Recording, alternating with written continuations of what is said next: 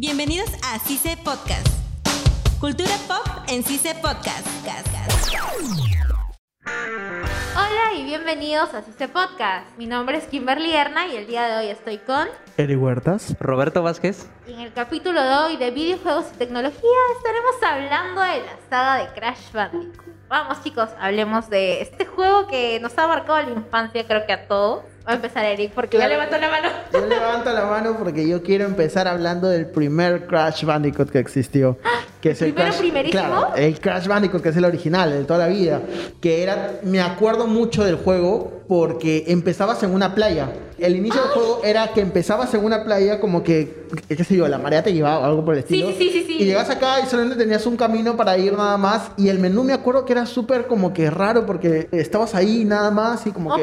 era nada. Iniciar opciones y nada más. O sea, era súper, súper arcaico. Se notaba que era la primera versión. Y me acuerdo mucho de que empieza ahí como que, ok, ¿qué hago? Solamente le ibas para adelante y ya está. Ahí lleva tu instinto. Exacto, ahí lleva tu ahí, ahí era tu instinto. instinto, exacto. Donde tú- te lleve la marea. y claro, algo que yo valoro mucho de esos juegos era que, a comparación de ahora en día, que cada juego, cuando empiezas a jugarlo, te aparecen un montón de carteles que tienes que hacer esto, que lo otro. ahí era- simplemente te dejaron ahí en la playa botado, Ya, ya, los botones y ya veías qué hacías. Definitivamente. Era más intuitivo, ¿sabes? Te hacía pensar más. Pero creo que eso pasaba debido a que los desarrolladores todavía no tenían la tecnología de ponerte cartelitos que te avisaran. Para empezar, tienes que presionar tal botón. Entonces tú agarrabas, te dejaba iniciar este, opciones y luego tú ya veías dónde te demonios te ibas. Pero eso era lo interesante, ¿no? Que tú ya ibas por tu caminito lleno de manguitos.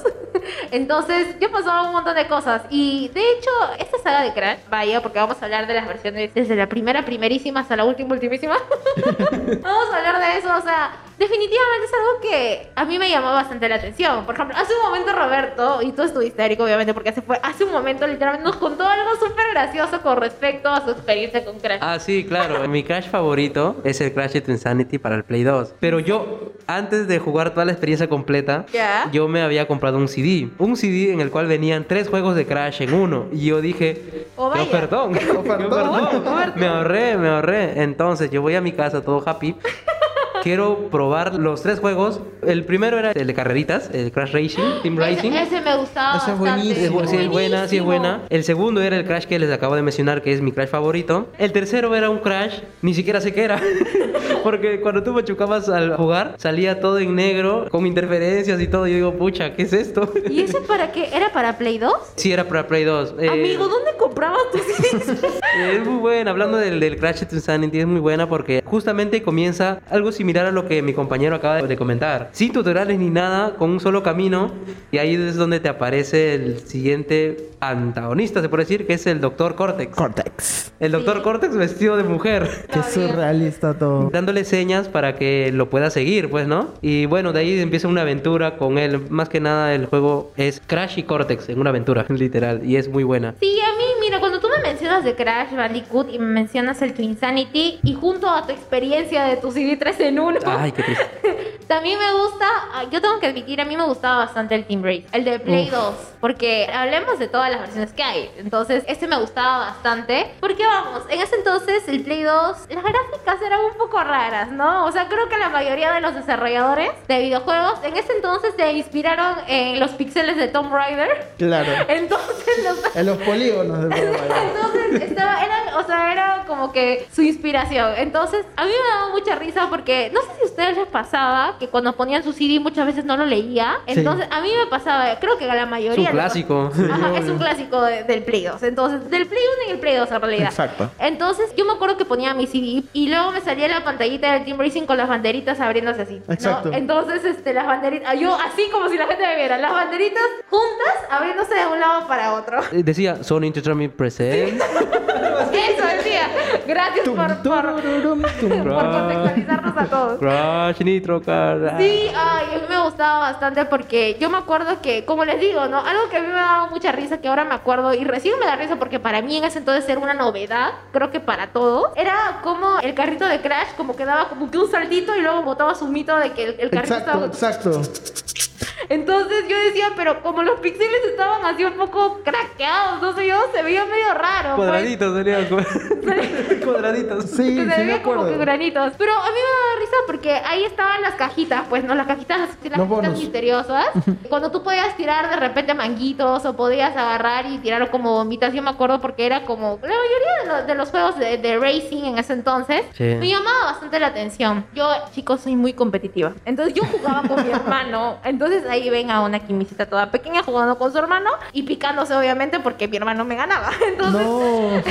Sí, pero Kimi creció y luego empecé a ganar yo, obviamente. Obviamente. obviamente. Pero entonces, a mí me gustaba bastante. Y luego hablemos también de las otras versiones del Crash, que no son este, las Team Racing, sino las Bandicoot, las, las secuelas, pues, ¿no? Claro. Bueno, a comparación de ustedes, yo he jugado más que nada Crash en Play 1. Yo casi todos los, los Crash que he jugado en Play 1, que ha sido el Crash Bandicoot original, luego salió el Crash 2. Uy, ¿y las gráficas qué tal eran? Si no, te, si no te gustaban las de Play, las- no te gustaban las de Play 2, imagínate cómo era la de Play 1. Huele, huele a Sobre- nostalgia. Sobre todo, sobre todo el primer Crash era, sobre todo el primer Crash era muy muy estéticamente feo. Ah, el primero.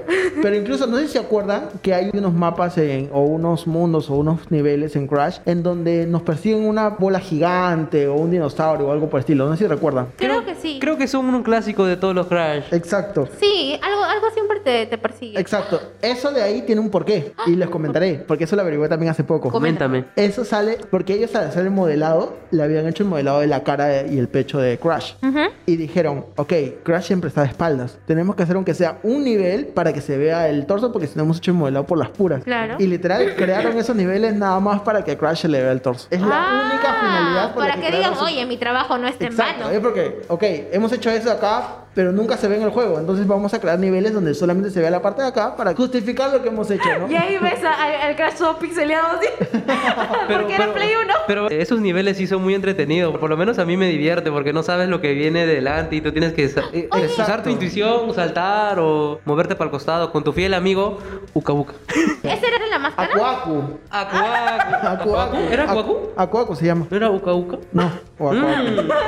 De banda. Un debate. Yo juraba que era Uka Uka. No, No, esa de verdad. Bueno, averigüémoslo. Ya, ya me has hecho dudas. Sí. Iba a decirte justamente esto. Este personaje de la máscara que flotaba. Ay, Akuaku, a ver si era Akuaku. Akuaku. Akuaku, chicos, Sí, definitivamente es- Akuaku. Este personaje de la máscara sale desde, desde la primera, primera, Claro, primera, sale- ¿no? Pero yo vi la evolución de esta máscara porque no sé si tú te acuerdas. Algo que yo sí sé es que en el Play 1 también se movía lento esto porque todo era nuevo, pues no es Exacto. que era lento. Pero ¿has visto la evolución magnífica de cómo se ve ahora esta Sí. mascarita de manera, incluso da miedo un poco por cómo está Exacto. diseñado? Sí, de verdad que sí. Este, Akuaku ya no es esa mascarita toda pixelada que veíamos antes, que salía y te daban recomendaciones y te decía, te daba pistas y te ayudaba, pues, ¿no? soy Aku Aku. Mi deber es protegerte. Sí, entonces, ajá, o sea, era como tu compa que está ahí en cualquier momento que sale a decirte, amiga, date cuenta.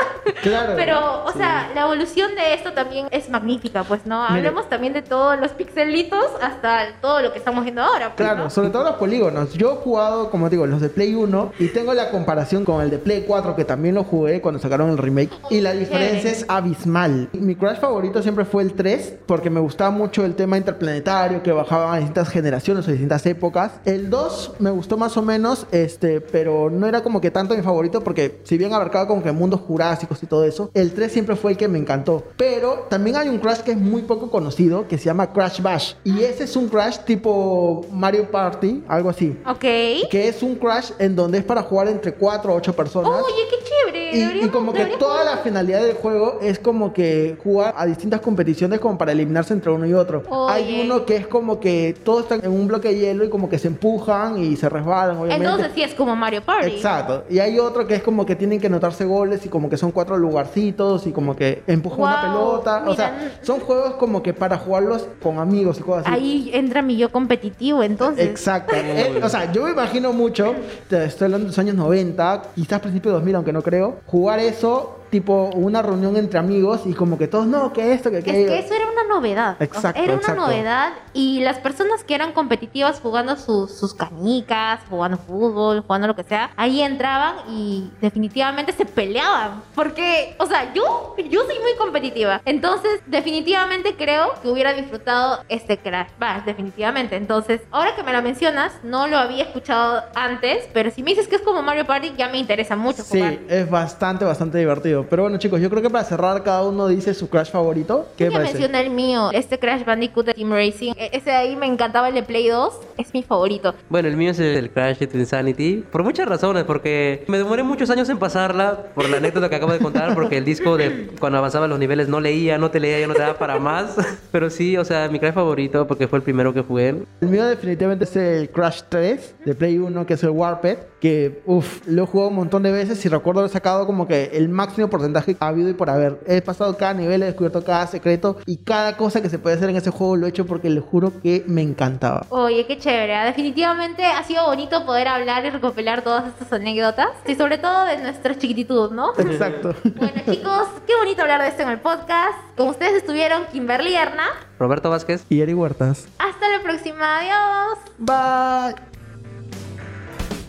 Esto fue CICE Podcast. Hasta la próxima. Cultura pop en CICE Podcast. CICE no se hace responsable por las opiniones vertidas en este espacio.